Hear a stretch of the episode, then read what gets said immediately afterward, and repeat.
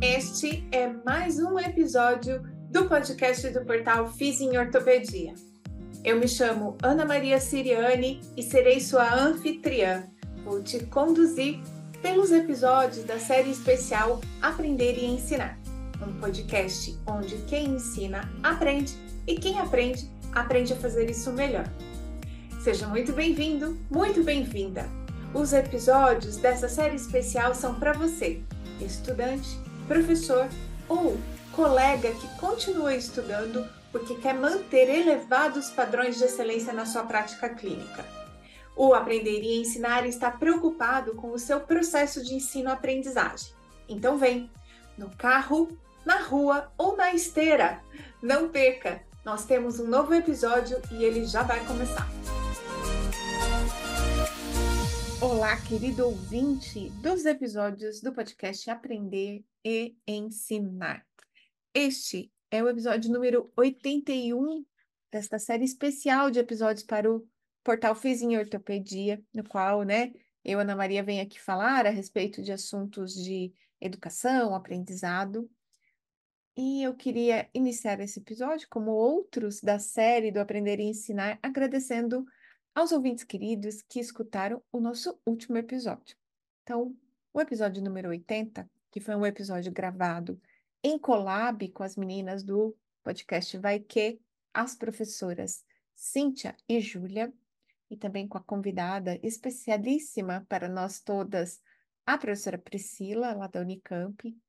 Esse que foi o episódio 80, né? Foi o episódio mais longo de todas as, de todos da história do podcast Aprender e Ensinar foi escutada aí por uma série de ouvintes muito queridos que deixaram os seus comentários nas redes, mas como janeiro foi um mês em que eu estava reformando meu apartamento, eu tive poucas oportunidades de registrar, principalmente o pessoal que mandou os comentários do episódio número 80 nos stories, que é uma coisa que é passageira. Mas eu anotei o nome da Caroline Sampaio e queria agradecê-la em nome de todos os outros ouvintes amados que escutaram o episódio 80 e deixaram seus comentários.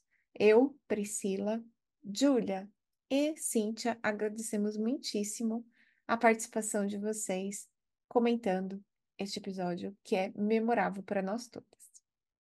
No episódio número 81, que vai começar agora, eu quero te contar a respeito de uma conversa que eu tive com uma funcionária aqui de casa e que acabou gerando uma curiosidade em mim. E eu descobri que aquilo que para mim era só uma impressão, na verdade tem uma série de fundamentos de psicologia e de educação para justificar um pouco o porquê que hoje, diante de tudo que a gente vê nas redes sociais, a gente se sente é, meio para baixo, assim, nas nossas habilidades de estudante. Então, esse é um episódio que vai juntar dois assuntos que eu gosto muito. Um deles é a autoeficácia, o outro é a educação e os motivadores para aprender, mas também vai juntar um assunto que vocês, ouvintes, adoraram no ano de 2023, que são as questões de saúde mental. Então, eu peço a você que aproveite este episódio monólogo, que eu prometo que não vai ser longo como o 80, para ouvir um pouco o que eu tenho para falar e as sugestões que eu vou deixar para que você se se sente, assim como outras e outros colegas, com a, a sensação de que tem algo muito diferente com você com relação ao seu desempenho para estudar, fica no episódio, que eu tenho certeza que até o final dele eu te darei algumas, alguns insights e algumas estratégias para melhorar isso em você, tá bom? O episódio, então, que tem aí o nome de Maestria, é um episódio que foi inspirado numa conversa, como eu disse, com a Joana aqui em casa. E a gente estava comentando como, antes das redes sociais, a gente tinha assim um, um, ciclo de pessoas, um círculo de pessoas ao nosso redor na escola. E aí tinha lá, né, a menina mais popular da turma, os meninos mais fortes, mais grandões, ou as pessoas mais inteligentes da turma, aquelas mais zoeiras, mais deslocadas, assim, mais para o lado de baixo da curva de Gauss, da, da curva de distribuição normal, de atributos em geral, de beleza, a capacidade física e notas.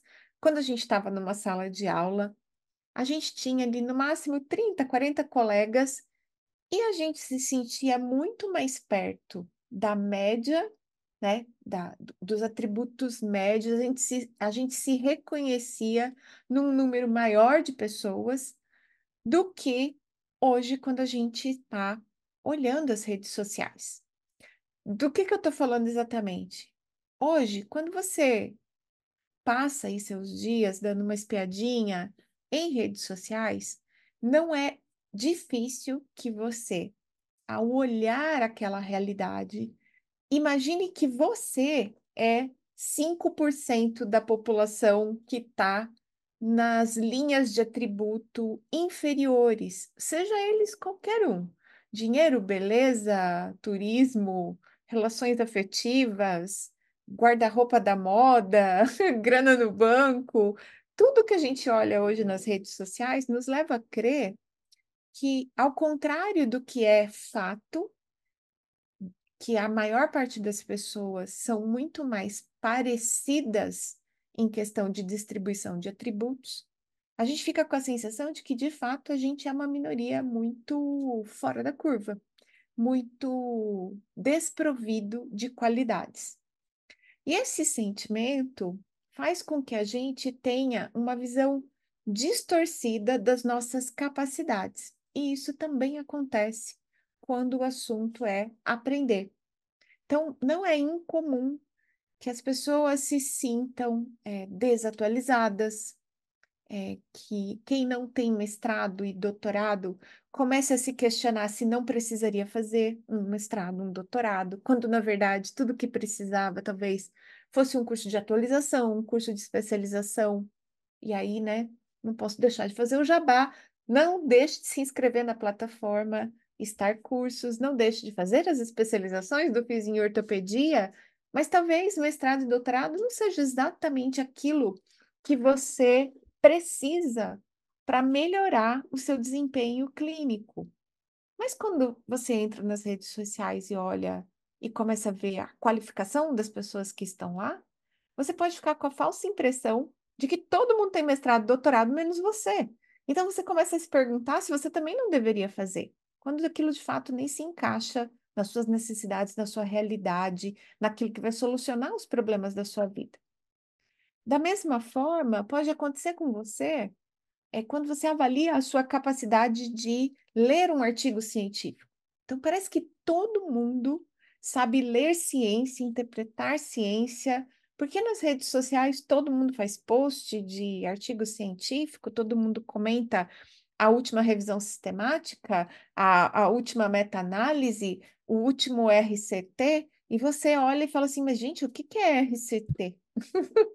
então, a gente acaba ficando muitas vezes diante daquilo que a gente vê nas redes sociais com a impressão de que a gente não sabe nada, de que a gente não é um estudante efetivo, de que a gente não tem um desempenho é, intelectual compatível com o mundo lá fora. Quando, na verdade, o mundo lá fora é muito mais parecido com você do que parecido com algumas poucas pessoas que lhe deram a voz, né, dentro das redes sociais. Só que isso, então, virou uma coisa da qual a gente não consegue hoje se livrar. E eu estava falando sobre isso com a Joana quando me veio o insight de gravar esse episódio. Porque no ano passado, um dos episódios mais comentados, mais assistidos, né, que teve a maior retenção aí de ouvintes, foi o episódio que eu gravei com a Luana, falando a respeito de TDAH e de saúde mental, né, de, de forma geral, de eficiência para estudos. A galera ficou muito atenta nesse episódio. E eu falei assim: bem, acho que eu preciso falar um pouco também do quanto pode estar distorcida a nossa capacidade de autoavaliação de desempenho nos estudos.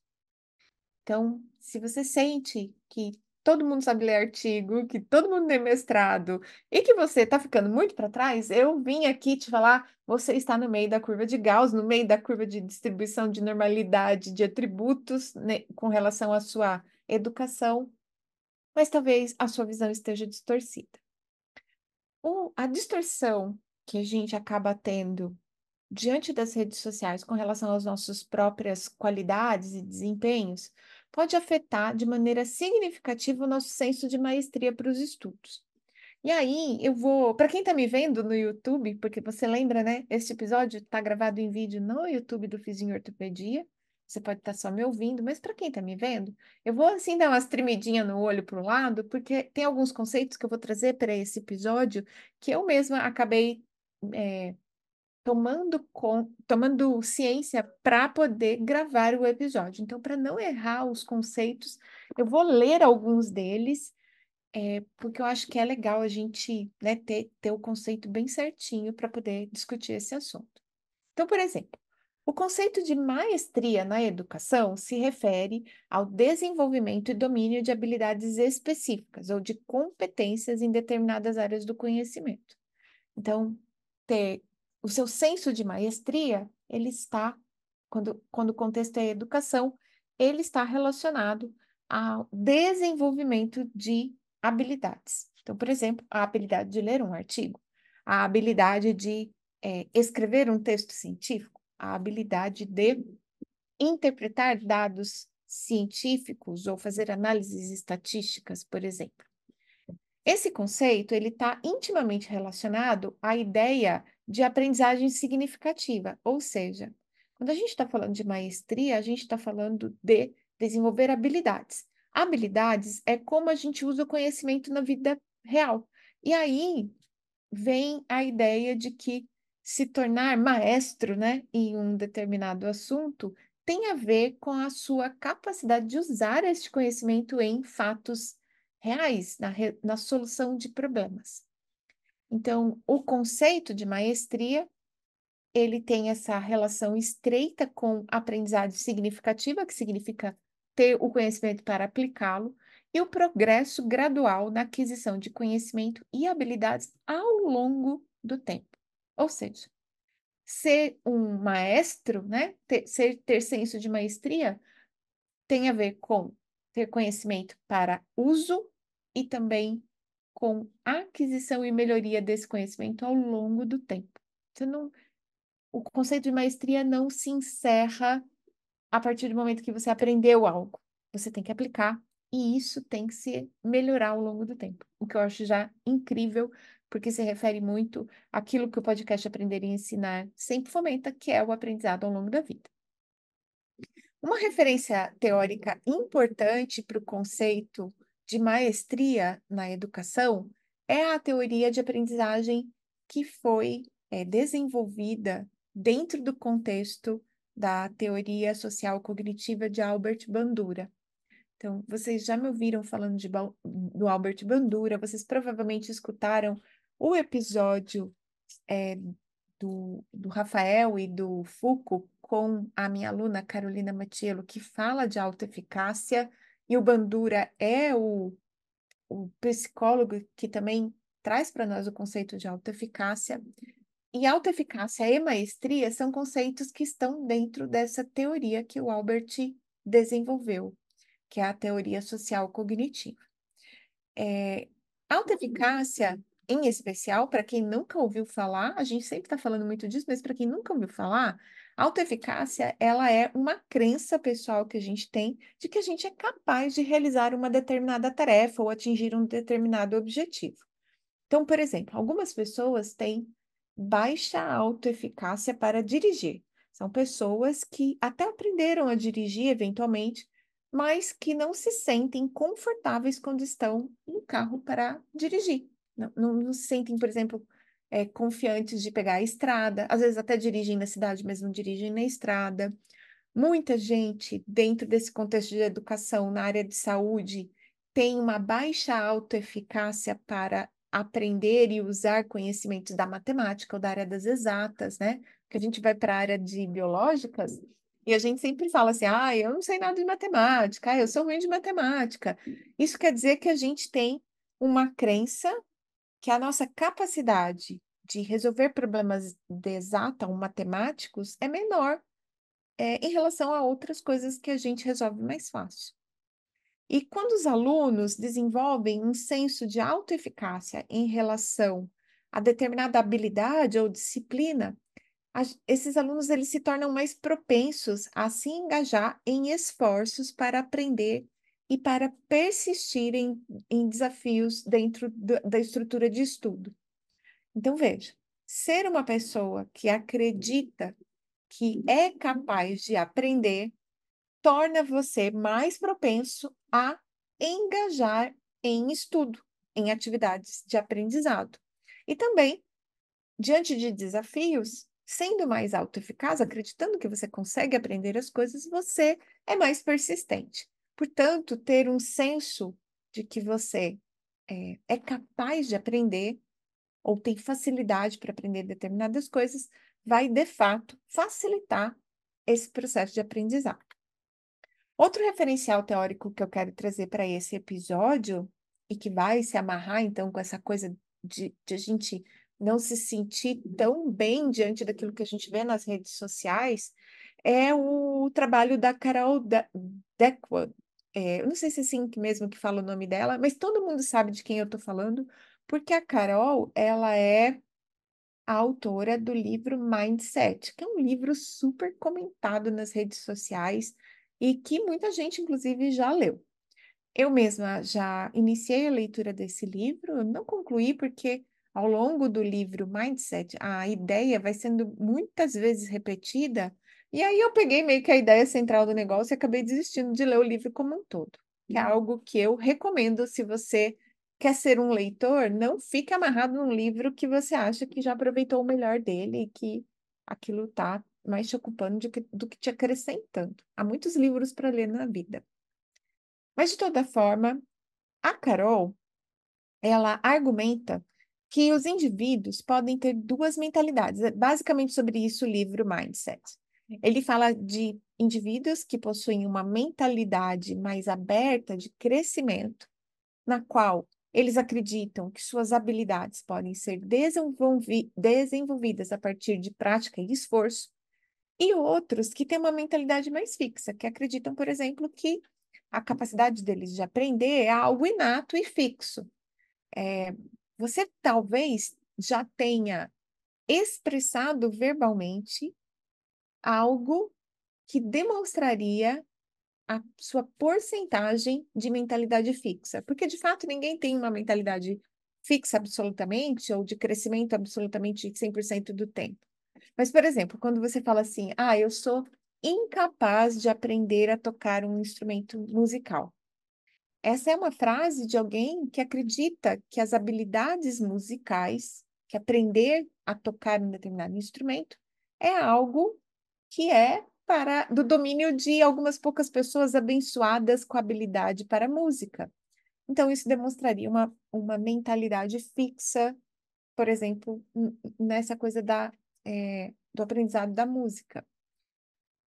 Outra coisa que acontece é que Pessoas que têm mentalidade de crescimento, que acreditam em esforço e prática, diferente das pessoas que têm uma mentalidade fixa, que acreditam que o aprendizado vem de habilidades mais fixas e inatas, portanto, menos plásticas, essas pessoas se lançam de maneira diferente nos desafios de aprender.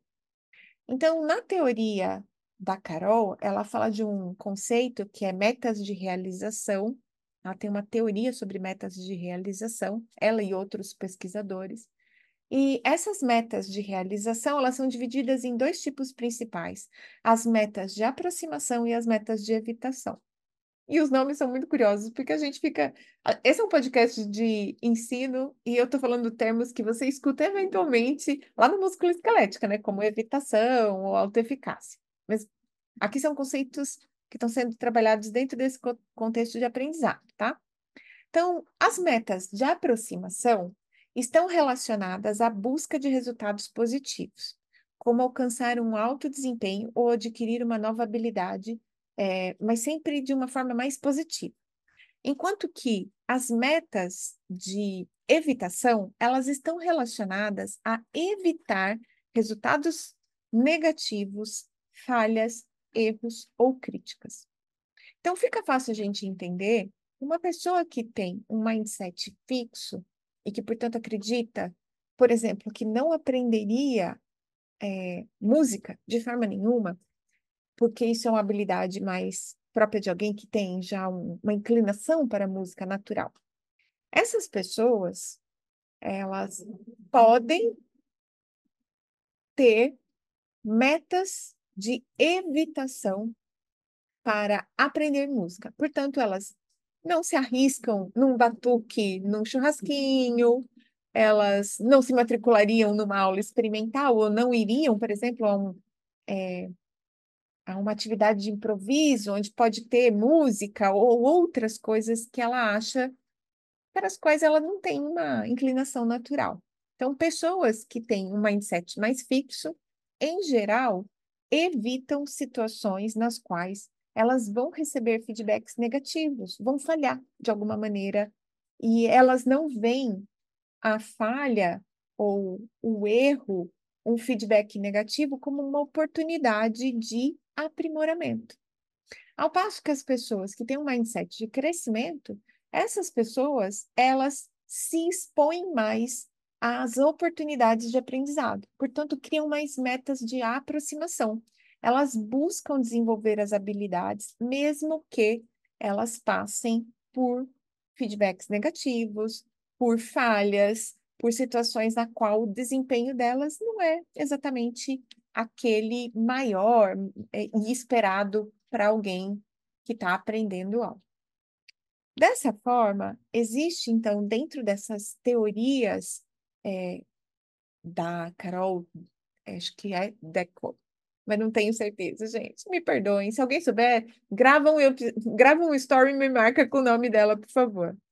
Mas dentro das teorias da Carol e desses outros pesquisadores sobre as metas de aproximação e evitação, tem um, tem um construto que se chama Mastery Avoidance Goal, ou meta de evitação da maestria, que faz parte, então, desse campo da psicologia da educação e da motivação, e é essa, esse construto, ele se refere a um tipo de orientação de meta na qual os indivíduos podem adotar é, posturas de evitar tarefas de aprendizado ou de realização.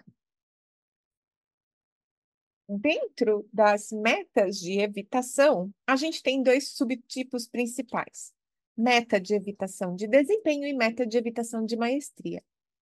A meta de evitação de desempenho está relacionada a evitar parecer incompetente ou ser julgado negativamente em comparação a outras pessoas.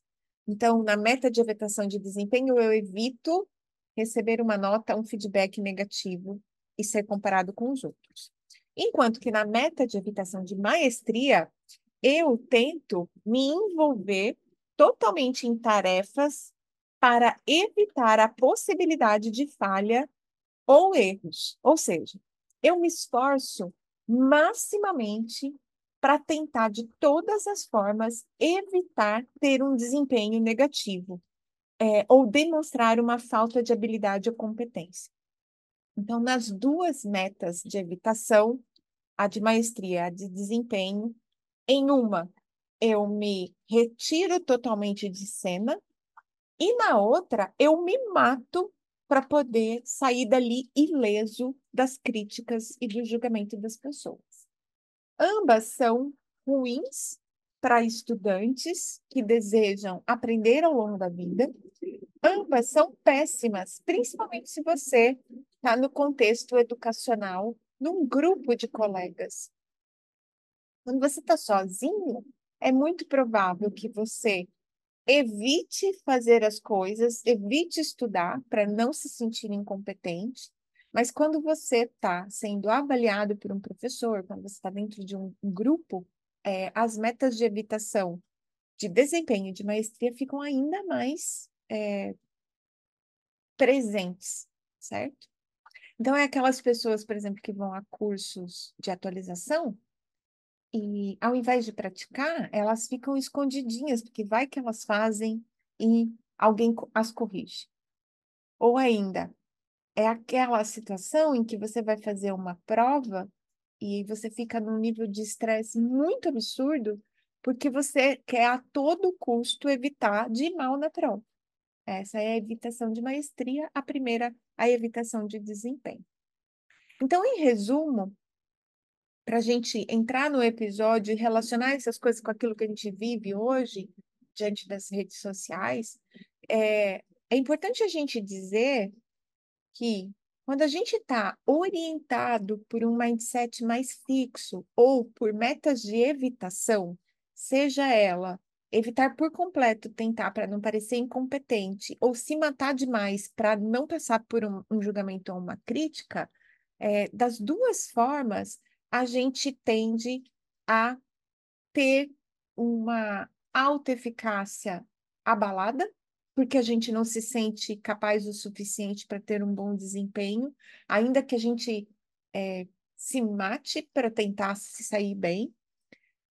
E a gente tem a questão de que a maestria, estando associada ao desenvolvimento progressivo das habilidades, ela deveria ser impulsionada pela nossa crença na capacidade de aprendiz, de, de, de, ser um bom aprendiz. Então, se você tem uma baixa autoeficácia, você tem menos chance de ser é, alguém que vai buscar a maestria. E o problema é que as motivações intrínsecas, elas têm a ver com o senso de maestria. A, a questão da autorrealização pessoal, ela tem a ver com maestria. Então, quando você olha para você mesmo e você julga que você não é bom em nada, você começa a ficar mais e mais baixo autoeficaz.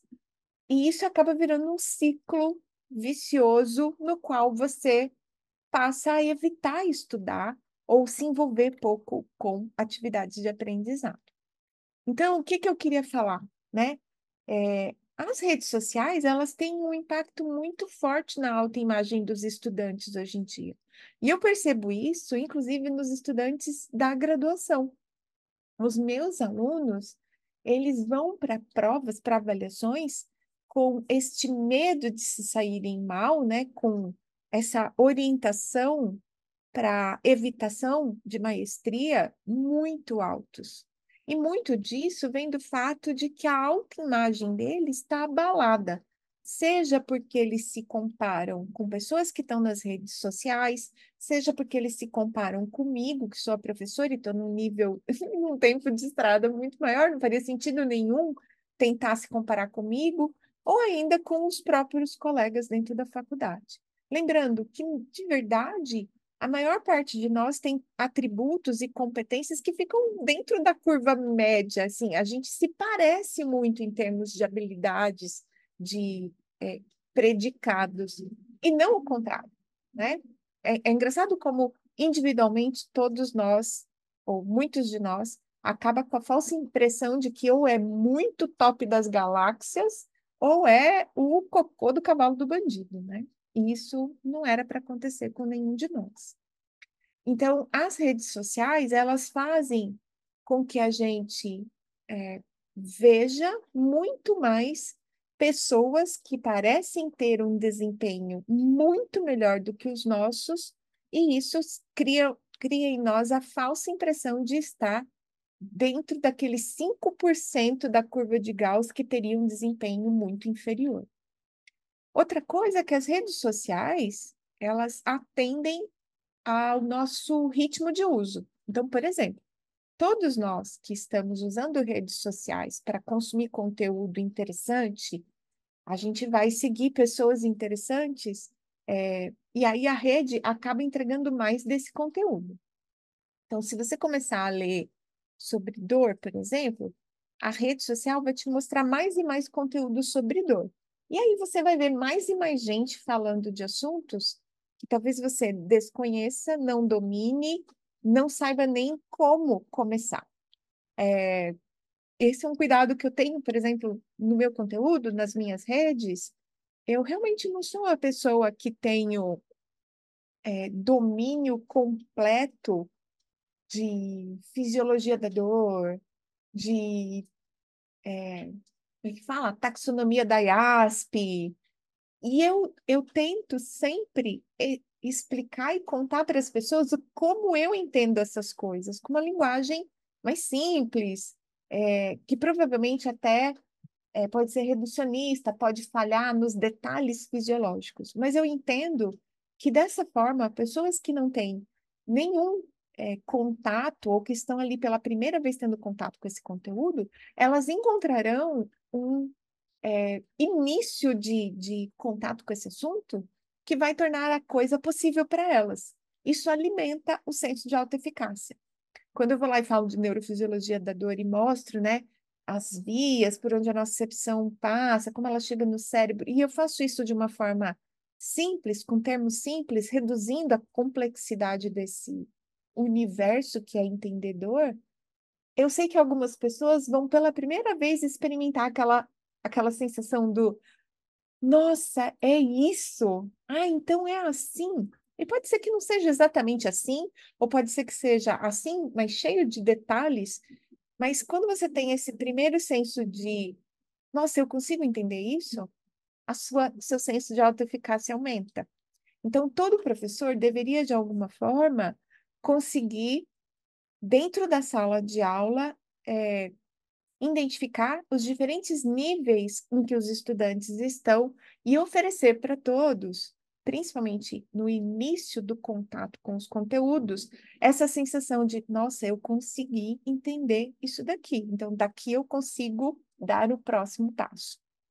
Então, a gente é, precisa tomar cuidado, porque se você é uma pessoa que segue pessoas dentro da rede social que entregam conteúdos muito complexos e e aí o, o algoritmo te passa mais e mais dessas pessoas, mas você ainda está num nível mais aprendiz, mais iniciante, você pode ficar com a falsa impressão de que você não é autoeficaz, de que você não tem capacidade para aprender, quando na verdade você só está consumindo algo que está além da sua capacidade naquele momento, certo?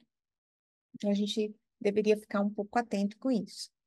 E aí eu fui é, pesquisar esse assunto, eu fiquei muito curiosa. Eu não encontrei nada falando exatamente do impacto das redes sociais nesse senso de maestria, na autoeficácia de estudantes, mas eu encontrei um estudo muito interessante com alunos romenos, é um estudo com 274 universitários da Romênia, no qual os pesquisadores aplicaram conceitos da Carol Deckel, da, de autoeficácia, para tentar entender quais eram os mediadores, como é, emoções desses estudantes em relação ao sucesso acadêmico influenciavam na motivação e no desempenho dentro da universidade. Eu achei esse artigo maravilhoso, incrível, e eu vou comentar um pouquinho ele com você para você entender como essas coisas de fato acontecem, tá? Então, os pesquisadores que fizeram esse trabalho, é um trabalho publicado agora, em janeiro de 2000 e 24, é, na revista Frontiers of Psychology, é, e eles, então, avaliando esses 274 estudantes romenos, sendo que a média de idade deles é 20 anos, e a maior parte, 20 anos, e a maior parte são mulheres, 84% desses estudantes são mulheres, eles estavam investigando como emoções se relacionavam ao desempenho acadêmico, ao sucesso acadêmico dos estudantes. E aí eles descobriram o seguinte: os sentimentos mais positivos, como esperança e orgulho, podem tornar os estudantes mais motivados e ligados a metas de aprendizado. Então, ter orgulho do seu próprio desempenho, sentir esperança de que você dará conta de estudar, são coisas que aumentam a motivação e aumentam a conexão dos estudantes com as suas metas de aprendizado. Por outro lado, sentimentos negativos, como desesperança, podem diminuir a motivação dos estudantes, o que parece bastante lógico. Além disso, o estudo mostrou que os objetivos dos estudantes também desempenham um papel importante. Estudantes que se concentram em aprender coisas novas e aprimorar suas habilidades, ou seja, estudantes que têm metas de maestria, metas de aproximação da maestria, certo? Que vão tentar aprender e aprimorar suas habilidades. Tendem a se sair melhor academicamente, especialmente quando se sentem orgulhosos do que realizaram. Por outro lado, estudantes que evitam erros e tentam apenas atingir a nota alta, ou seja, aqueles estudantes que têm é, metas de evitação de maestria, né? Aquelas pessoas que não querem, que querem tirar um querem chegar na nota, mas não querem errar. Eles têm uma ligação menos forte com o sucesso acadêmico, especialmente se eles estiverem se sentindo desesperançosos. Então, para você ter uma ideia de como as emoções e as metas de evitação ou aproximação mudam esse desempenho, essa ligação, essa motivação do estudante. No estudo ainda, os autores verificaram que o papel da autoeficácia era central, atuando como um mediador significativo na relação entre a orientação de metas, de evitação ou de aproximação, e o desempenho acadêmico dos estudantes. A autoeficácia, né, que se refere então a esta crença de que a gente tem capacidade para organizar e executar aquilo que é necessário para estudar, nesse caso, ela afeta o desempenho acadêmico dos estudantes. Quando os estudantes têm altos níveis de autoeficácia, eles são mais capazes de transformar as motivações e os objetivos em resultados acadêmicos efetivos, demonstrando que a autoeficácia pode potencializar o impacto da orientação de metas no desempenho acadêmico. Ou seja, estudantes mais autoeficazes setam mais metas de aproximação. Então, em resumo, esse trabalho mostra a importância de emoções positivas e de metas de aproximação dentro da aprendizagem para o sucesso dos estudantes universitários. Então, sentir-se confiante, orgulhoso, autoeficaz é, e se expor a situações de aprendizado, mais do que tentar só evitar os feedbacks negativos e ter uma nota alta é muito mais positivo do que quando os estudantes nutrem sentimentos de desesperança, falta de confiança, falta de desejo de se envolver no processo de aprendizado, a despeito do desempenho que terão. Portanto, este episódio tem como objetivo final mostrar algumas estratégias. Né? O ano acadêmico está começando, as aulas é, de vários de nós nas graduações começarão depois do carnaval. Outros estudantes, como os estudantes de estágio, já estão em aula. O pessoal das especializações também já está em aula. E eu queria, então, não só falar a respeito do impacto das redes sociais na nossa vida, e dessas mentalidades mais de crescimento ou mais fixas, mas também das sugestões para estudantes e alunos, né? Como sempre aqui no episódio do podcast Aprender e Ensinar.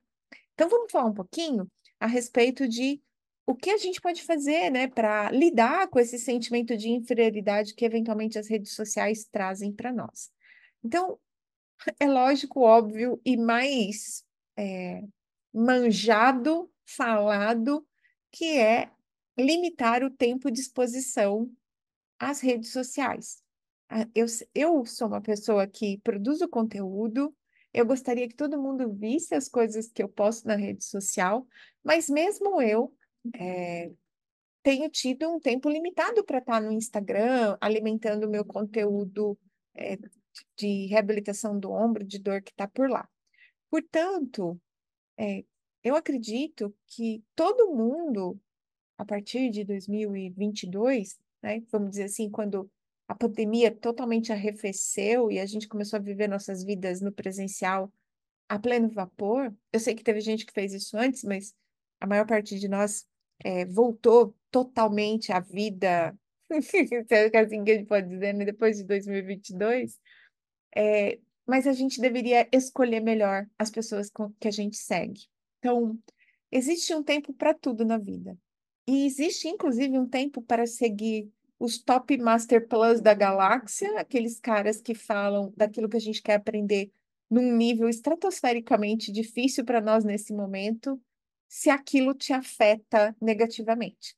Se ver uma pessoa nas redes sociais que está falando de um assunto num nível muito mais complexo do que aquilo que você pode entender, te motiva, te estimula, te instiga, siga essa pessoa ad eterno, mas se você segue alguém que faz você se sentir para baixo, desanimado, incapaz, incompetente, talvez não seja a hora de seguir esta pessoa ainda. Não que você nunca mais vai ver o conteúdo dela, mas talvez nesse momento você ainda não esteja preparado para sair do nível que você está e chegar a entender do que, que aquela pessoa está falando. Então, faça uma curadoria nas pessoas que você está assistindo e escolha ver coisas que vão te motivar, que vão te fazer se sentir é, minimamente inteligente, um ser humano inteligente. Porque às vezes até eu mesma tenho perfis que eu sigo que eu falo, gente, eu não consigo entender o que essa pessoa está falando. E isso, às vezes, assim como em você, causa é, estranheza e dificuldade para mim. Além disso, é, professores deveriam estar tá muito mais organizados, né, para criar ambientes de sala de aula que promovam autoconfiança, senso de competência nos estudantes. E eu vou falar um pouquinho mais disso. Mas é, se você é um ouvinte assíduo aqui do podcast, talvez você tenha escutado o episódio número 61, que, do episódio Aprender e Ensinar, que fala a respeito da prática disciplinada. Ela é descrita no livro Garra, que é um livro muito bacana também, e que eu comentei como estudar de maneira disciplinada a partir dessa, dessa metodologia que está nesse livro. Vale a pena, se você é um estudante está querendo melhorar o seu desempenho, a sua performance, é, tentar aplicar a prática disciplinada, porque na prática disciplinada, a, o aprendizado sistemático, contínuo, a observação da sua me própria melhoria, você com você mesmo, está muito claro, está muito bem sistematizado. Então, ao invés de você se expor completamente de uma hora para outra a situações ou metas de aproximação, se você é uma pessoa que hoje tem muito medo de feedback negativo, não quer parecer incompetente, talvez a prática disciplinada iniciada no ponto que você está hoje seja uma boa estratégia. Então, eu recomendo que você escute o episódio 61 do podcast Aprender e Ensinar. Eu tenho certeza que você vai aprender coisas interessantes por lá. Como, por exemplo, criar uma é, uma avaliação do seu desempenho próprio, a partir do ponto que você está hoje, tá? Além disso, está disponível nas redes, é, no Google, por exemplo, você pode procurar por um questionário de autorregulação para os estudos. Esse questionário de autorregulação para os estudos vai mostrar como você se comporta como um estudante. Se você é um estudante que se motiva mais com prazos, com conteúdos, como você faz a gestão do seu tempo de estudo. É um questionário muito interessante para você começar a se conhecer. Então, se você quiser uma dica de autoconhecimento aí do, do seu lado aprendiz, procure no Google por questionário de autorregulação para os estudos e ele vai te mostrar com, que tipo de estudante você é, tá? Outra coisa que eu sei que muita gente tem curiosidade ainda é, nem todo mundo está usando, mas a gente já tem dois episódios aqui falando de inteligência artificial e eu vou falar da aplicação específica da inteligência artificial como tutor de estudo. Veja, uma das coisas que aumenta o nosso senso de autoeficácia e que faz com que a gente tenha mais vontade de aprender como estudante é a gente ter pequenas metas que a gente consegue cumprir eu sempre falo disso quando eu estou falando de adesão a exercícios domiciliares, eu sempre falo disso no contexto do uso de cartilhas, né, que é dar para os nossos pacientes exercícios, tarefas para casa que eles vão fazer de maneira efetiva para alimentar o senso de autoeficácia deles para o controle de sintoma de dor. E agora eu estou te convidando a usar a inteligência artificial para ela criar para você pequenos roteiros de estudo, no qual você diz onde você está e ela vai dizer como você pode progredir no seu aprendizado de maneira a respeitar os seus próprios limites. Então, a inteligência artificial, muito melhor que um professor em sala de aula que tem que tomar conta de 40, 50 alunos, você com ela, você dizendo, olha, desse assunto, quais são os pontos mais importantes? Eu, é, me faz um, uma série de perguntas para eu testar meu conhecimento e você avaliar em que ponto eu estou. Dá para você usar a inteligência artificial, o chat GPT, por exemplo, para servir como um tutor e para que ele vá te propondo desafios que são compatíveis com as suas habilidades neste momento, que serão desenvolvidas conforme você progredir nos estudos. Então, essas são algumas sugestões para estudantes. Cuidado com quem você segue nas redes sociais, limite o seu tempo de tela, escolha as pessoas que estão mais próximas ou que falam de um jeito que te deixa mais confortável, que aumenta o seu senso de autoeficácia e que vão te motivar a estudar, ao contrário de seguir pessoas que, falando fácil ou difícil, botam você para baixo, tá? Além disso, pega o episódio 61 para ver como é que faz o estudo dentro da prática disciplinada cria suas próprias autoavaliações, se compara você com você mesmo, o seu próprio progresso. Isso está bem escrito, é, está bem descrito no episódio 61. E se você for uma pessoa mais fuçada, ou se você quiser que eu grave um episódio falando de como usar a inteligência artificial como um tutor de ensino, manda aí um comentário que eu me programo para fazer esse episódio também para professores, né? Eu já eu vinha comentando que a gente tem que criar esse ambiente de sala de aula em que os desafios são é, progressivamente apresentados aos estudantes, mas eu queria convidar os professores para ouvir o episódio número 18, que se chama Avaliação do Estudante. Este episódio vai falar muito a respeito de avaliação formativa, né? Que são avaliações que direcionam os nossos estudantes para o aprendizado. Ontem eu estava fazendo uma reunião com os meus alunos e eles estavam contando que eles se sentiram surpreendidos na prova de uma determinada matéria, porque, embora é, os professores tenham trabalhado para caramba os conceitos da matéria ao longo da disciplina, quando chegou na hora da prova, todas as questões eram questões de aplicação dos conceitos em contexto clínico. Então, é mais ou menos como se você aprendesse alavanca de primeira, segunda e terceira ordem, e quando eu chegasse na prova de cinesiologia, eu te pedisse para escolher uma posição na qual você retira a gravidade do determinado movimento. E, e, então, assim, eles tomaram um baque na prova, não porque eles não sabiam os conceitos, mas porque eles não estavam preparados para questões de aplicação. Então, professores precisam entender que algumas atividades em sala de aula, elas ajudam os estudantes a processar as, as informações dadas e a conduzi-los por um aprendizado que vai além dos conceitos e que pode ser testado antes do momento da prova que dá a nota e define se o estudante passa ou não. Então, a gente precisa estar atento de oferecer ao longo da disciplina marcos de evolução que são testados com avaliações que apontam aonde o estudante precisa reforçar o conhecimento ou dedicar mais tempo para completar, para chegar no objetivo de sala de aula que a gente tem. Uma forma também de manter isso registrado para os estudantes é o uso de portfólio. E hoje em dia, todos nós temos aí, né, é, ambientes virtuais de ensino na qual gente, nos quais a gente pode ir registrando essas notas ou recolhendo essas avaliações, essas evidências de progresso do estudante.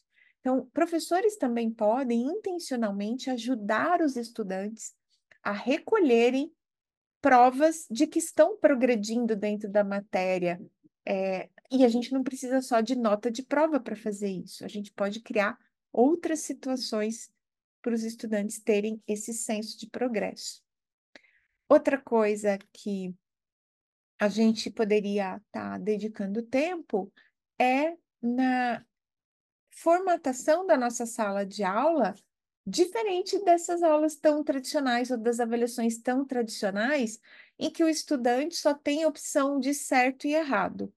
A, quando a gente, é lógico, tem situações em que as provas precisam ter essa característica de certo e errado para a gente definir o progresso do estudante, para aprovar ou reprovar o estudante, por exemplo, numa prova de residência, num, num concurso vestibular. Mas dentro das disciplinas, a gente poderia ter é, e deveria discutir muito mais múltiplas possibilidades de resposta. Porque, por exemplo, em saúde, e essa é uma mensagem para todos os professores que são professores da área de saúde, quando a gente está falando de saúde, especialmente as disciplinas aplicadas, né? Quando a gente está falando de solução de casos clínicos, não existe uma única forma de solucionar um caso clínico. E os nossos estudantes se beneficiariam muito da, de ter avaliações que mostram para eles que eles podem dar múltiplas respostas para solucionar problemas de maneiras é, distintas. Isso aumenta muito no estudante o senso de é, receber feedback para melhoria, o senso de que há mais caminhos para aprender que não só o certo ou o errado. Então, acho que essas são algumas coisas que eu gostaria de deixar registrado nesse episódio para professores e alunos. Lembrando, né? Ele começa com essa coisa, essa observação de que quando a gente está nas redes sociais, a gente mais se sente a, a ponta inferior da, cru, da, curva da, da curva de Gauss, a gente se sente muito ineficaz, muito menos inteligente do que todas as pessoas do mundo, mas de fato todos nós é, a, a, chance de que todos nós este, estejamos muito mais nesse meio, que a gente seja muito mais parecido, né, nos nossos atributos como estudantes, é muito maior do que a chance de a gente ser os galácticos ou os piores estudantes do mundo. Então, eu espero que você tenha aproveitado desse episódio aí os conceitos de maestria, de mindset fixo e de mindset de crescimento, a questão da orientação de metas de aproximação e de evitação, as metas de aproximação ou evitação de desempenho e de maestria, e que você tenha entendido que autoeficácia, esse senso de que você é capaz de aprender, ela vai te ajudar muito quando você estiver estudando. Então, esse foi o episódio número 81 do podcast Aprender e Ensinar. Se você gostou, se você tem outras sugestões, se você quer aprender em detalhes algum dos pontos que foram comentados aqui, não deixe de comentar no post que vai sair lá no Instagram do Fiz em Ortopedia com o Reels desse episódio. Não deixe também de assistir e, se quiser, deixar comentários no seu tocador de podcast ou lá no é, YouTube, você vai conseguir se comunicar com a gente, deixar uh, as suas impressões. Tá assistindo o episódio? Vai compartilhar nas suas redes sociais, me marca, marca lá, arroba Ana Maria Siriane, arroba Ortopedia. A gente adora repostar e ficar sabendo quem são as pessoas que nos seguem e nos ouvem. O episódio foi útil para você, talvez seja útil para alguém que você conhece. Por favor, compartilhe este episódio, deixe sua estrelinha aí para nós, é, ou no episódio de hoje do, do Aprender e Ensinar, ou nos outros episódios do Portal Fizinho Ortopedia, ou Aprender e Empreender, do Hélio Michioca, ou ainda o nosso quadro principal do Fizinho Ortopedia aqui no podcast com o Rafael Alaide e o Leandro Fucuzal. Foi um prazer falar com vocês agora no mês de fevereiro. Até o próximo episódio do Aprender e Ensinar. Um beijo, tchau!